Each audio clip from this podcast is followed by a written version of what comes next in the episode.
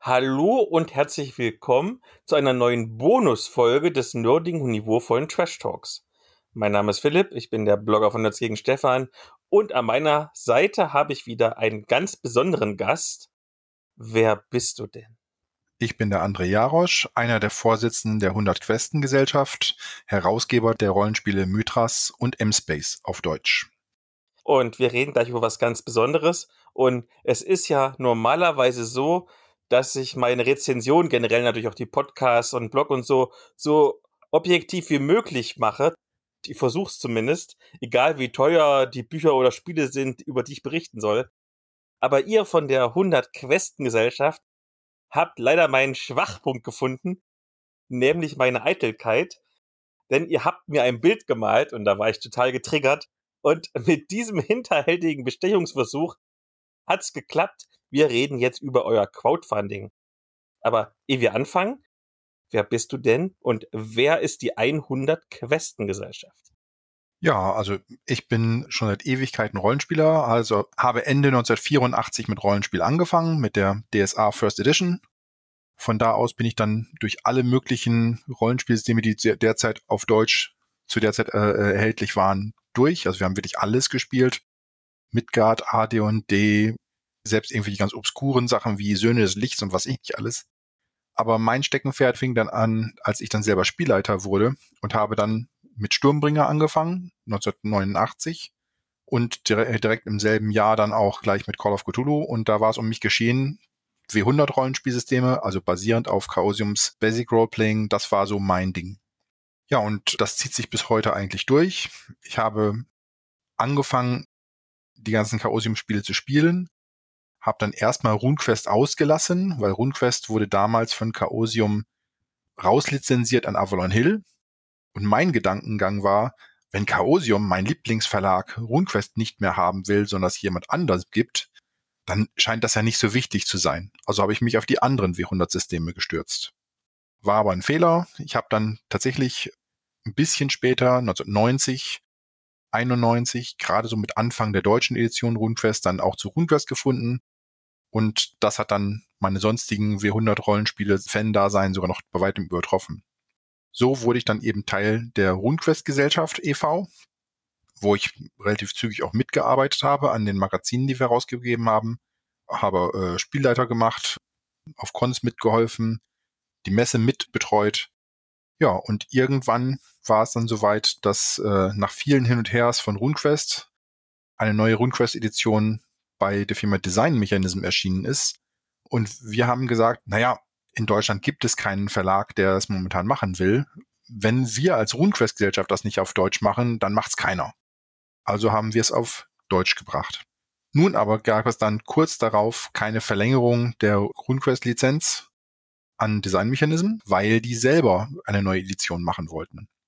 Für uns gut, weil das, was wir herausgegeben haben und das, was wir toll fanden, wurde einfach unter einem neuen Namen fortgeführt. Also RuneQuest 6 Edition wurde zu Mythras und ein neues RuneQuest kam heraus bei Chaosium, das jetzt hier RuneQuest Gloranta.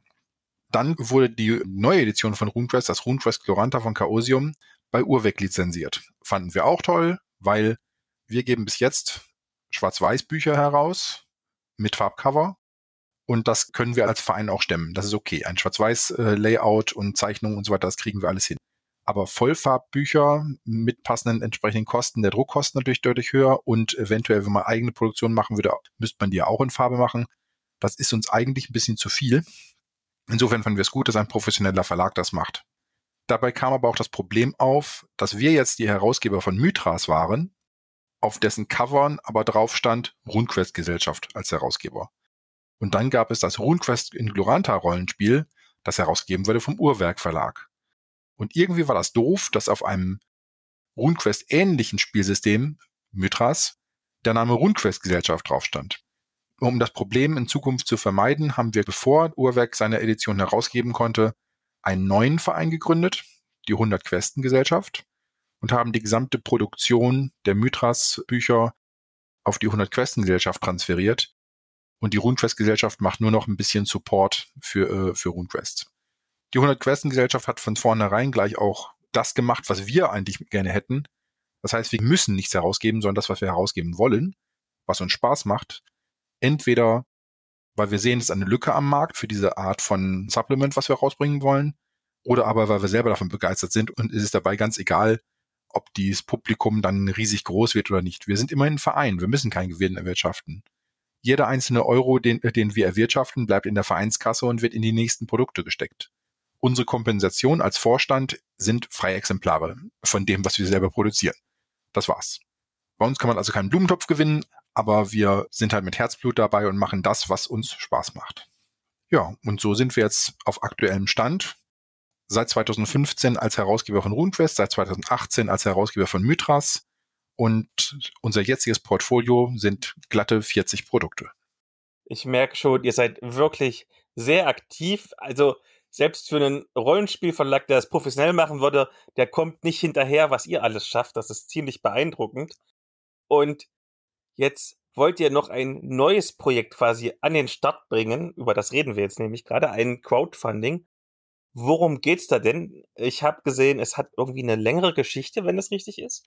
Ja, also erstmal unsere Crowdfundings haben wir schon, schon mehrfach gemacht. Wir haben schon andere Bücher gecrowdfundet, unsere Mythic Britain Kampagne und unsere Mythic Constantinople Kampagne, also Quellenbücher und das äh, M-Space, die Science-Fiction-Variante von Mythras, haben wir auch gecrowdfundet. Und das machen wir immer bei Büchern, die besonders interessant sind für die gesamte Szene. Zum Beispiel Mythic Britain ist ein 320 Seiten Buch ungefähr. Wenn man alle Absätze und Kapitel nehmen würde, die irgendwas mit Mythras Regeln zu tun haben und die zusammenquetschen würden auf dieselben Seiten, dann wären 34 Seiten von dem ganzen Buch nur auf Mythras bezogen. Alles andere ist einfach nur mystisches Rollenspiel im Britannien im 6. Jahrhundert. Also insofern für die ganze Szene interessant. Bei Konstantinopel war es genauso. Und äh, jetzt mit dieser Kampagne haben wir auch wieder ein Crowdfunding gewählt, weil es eigentlich ein Liebesbeweis an die gesamte Rollenspielszene ist. Die längere Geschichte, die du gerade angedeutet hast, ist richtig. Steffen Schütte, bekannt einigen Leuten vielleicht noch aus den 90er Jahren als langjähriger Mitarbeiter der Zauberzeit und Autoren, Schreiber für Call of Cthulhu Module, sowohl in der Zauberzeit wie auch damals im Laurin Verlag. Und für den Laurin Verlag, der auch äh, Sturmbringer herausgab, äh, wollte er eine, eine schöne Kampagne schreiben. Diese Kampagne hat er ein paar Jahre lang geschrieben und auch geleitet innerhalb seiner Runden. Und es war ein ziemlich geiles Stück. Es gibt viele Testspieler davon, die immer wieder sich begeistert dafür zeigen. Und als die Kampagne fertig war, sollte sie 1993 äh, dann als Box erscheinen für das Stummbringer Rollenspiel. Das Dumme ist bloß, Laurin Verlag war zu der Zeit schon ein bisschen angeschlagen und da wurde er vom Verleger gebeten, ob Steffen das Ganze nicht umschreiben könnte und irgendwo mittendrin irgendwo einen Break machen kann, dass man das in zwei Büchern veröffentlichen kann, anstelle als Box. Okay, hat er also was umgearbeitet, hat er also an ein Kapitel mittendrin, äh, hat er einen, einen, einen Zwischenabschluss eingebaut, dass man die Kampagne dort auch einfach beenden kann und hat am Anfang des nächsten Kapitels einen Einstieg gebaut für neue Charaktere, die die ersten Teile vielleicht nicht gespielt haben, dass man beide Bücher auch separat spielen kann. Dabei sind auch ein paar Kürzungen angefallen, weil er ein bisschen Seiten einsparen sollte. Ja, und als er alles fertig hatte, dass es eigentlich zum Druck gehen konnte, gab es den Laurin Verlag leider nicht mehr. Der Chef des Laurin Verlages hat sich damals, also so viel es mir bekannt ist, ins Ausland abgesetzt und der Verlag war nicht mehr existent. Und Steffen hatte eine wunderbare Kampagne in 13 Abenteuern, die nicht mehr erscheinen konnten. Ja, Steffen ist aber auch ein gern gesehener Gast auf der Spielmesse, wo er immer wieder an unserem Stand vorbeikommt. Kein Wunder, wir sind ja als 100 Questengesellschaft eben ein W100 Rollenspielsystem Herausgeber, was äh, seine Systeme, für die er geschrieben hat, Sturmbringer und Call of Cthulhu nun mal auch sind. Und es kam immer wieder die Rede auf seine alte Kampagne und wie schade es doch, dass sie nie, nie erschienen ist. Man hat äh, mehrfach versucht, auch zu überlegen, ob man die konvertieren könnte, zum Beispiel auf RuneQuest, passt aber leider nicht auf Gloranta aber es hat sich irgendwie nie, nie was ergeben. Ja, und 2018, 17, 18 war es dann soweit, dass wir irgendwann mal gesagt haben, jo, wie sieht's denn aus? Können wir das Ganze vielleicht für Mythras machen? Weil Sturmbringer W100-System, Mythras W100-System ist doch relativ einfach zu konvertieren. Das ist nicht so weit auseinanderliegend. Ja, und das haben wir dann getan. Es hat bloß eine ganze Weile gedauert. Alle Karten mussten gemacht werden, Illustrationen mussten gemacht werden, Spielregeln mussten natürlich umgearbeitet werden von Sturmbringer, alle Stats auf, auf Mythras ein paar erklärende Worte zur Hintergrundwelt mussten rein, weil wir konnten es ja nicht mehr vor der Hintergrundwelt von Sturmbringer, also äh, in den äh, jungen Königreichen äh, angesiedelt lassen, sondern wir haben versucht, eine ähnliche Welt nachzubauen. Alles, was nötig ist für diese Kampagne, um sie zu verstehen, um das kosmische Ganze darzustellen, wurde eingebaut, aber ohne den vielen Ballast der jungen Königreiche, sondern wir haben einfach eine neue Welt gebaut, nämlich die neuen Reiche, wo ein paar Grundvoraussetzungen wiederholt wurden, geklont wurden, die es im Sturmbringerbereich gibt, damit die Kampagne da gespielt werden kann. Theoretisch kann man zwölf der Abenteuer auch in, in vielen anderen Fantasy-Welten irgendwie einbauen, wenn man denn ein Örtchen findet, der die lokalen Gegebenheiten einfach hat äh, auf der Landkarte, um die umzusetzen. Aber der kosmische Gesamtzusammenhang aller Abenteuer und das letzte Abenteuer funktioniert leider nur vor dieser Hintergrundwelt. Und das wollten wir nicht auseinanderreißen, sonst hätten wir das Ganze auch noch in eine unserer Standardwelten packen können. Aber wir wollten das alles so er, äh, erhalten, denn Steffen Schütter hat einen ganz eigenwilligen Stil, der ähm, bisschen verschroben manchmal wirkt, ein bisschen spielerisch. Aber da sind so viele schöne, kranke Ideen dabei, die möchten wir einfach keinem Spieler vorenthalten, so da soll jeder seinen Spaß dran haben.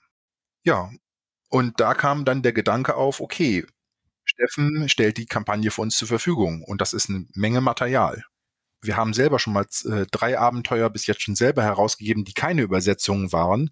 Die mussten illustriert und kartografiert und mit Titelbild versehen werden. Und das waren immer kleinere Aufwände, weil waren so um die 20, 30 Seitenhefte. Das ging. Aber jetzt zwei Bücher mit durchschnittlich 250 Seiten äh, zu illustrieren, war dann doch ein bisschen Geldaufwand auch und auch Zeitaufwand. Ich meine, man, man, darf nicht unterschätzen, wenn man versucht, alles aus einem Stil zu machen, dann beschäftigt man einen Zeichner schon eine ganze Weile. Und das gerade in der Corona-Zeit, wo alle möglichen Leute, äh, wo, also wo jeder andere Sachen im Kopf hat und andere Probleme hatte. Das hat unser Projekt ordentlich zurückgeworfen. Aber es ist jetzt ja soweit fertig. Die Idee war dann eben, diese Kampagne nach 30 Jahren jetzt wieder zu präsentieren und endlich verfügbar zu machen für jeden, der einfach den Stil der 90er Jahre Abenteuer mag oder der allgemein 13 interessante Abenteuer mit netten NPCs und äh, schrägen Ideen äh, spielen will, war halt die Idee, okay, wenn wir das schon für die Szene machen und für Steffen, damit das jetzt endlich mal erscheint, naja, kommen, es kommen so viele NPCs in den ganzen Abenteuern rum, warum nehmen wir nicht einfach Persönlichkeiten aus der Szene als NPCs? Weil ob wir nun einfach nur Fantasiefiguren als Bilder präsentieren oder Personen, die halt so aussehen wie Leute, die man auf Cons und auf Messen begegnet, das spielt für den normalen Rollenspieler, der die Leute alle nicht kennt, keine Rolle. Und für die Leute, die das kennt, ist es ein nettes Gimmick. Und wir wollen ja eigentlich das Buch rausbringen, um zu zeigen, hallo, das ist zwar für Mythras geschrieben, aber Mythras ist ein Prozentsystem, ein W100-System, dadurch relativ einfach auf alle möglichen Spielsysteme zu konvertieren und spielt es einfach auf eurem Spielsystem. Oder macht man einen kurzen Abstecher, um diese eine Kampagne zu spielen, zum Mythras-Regelwerk. Aber wir arbeiten mit vielen kleinen Leuten zusammen. Wir treffen auf den Cons alle möglichen kleinen Verlage und ich denke, wir kommen alle sehr gut miteinander aus. Und wir haben immer schon gesagt, es sind keine Konkurrenten. Da gibt's also RuneQuest ist kein Konkurrent von Mythras und äh, das, das ist alles eins. Das ist wunderbar. Man, man kann alles mit allem verwenden. Wir sind alles eine große Familie. Und um das mal darzustellen, alle Persönlichkeiten wird man also in unserem Buch wiederfinden.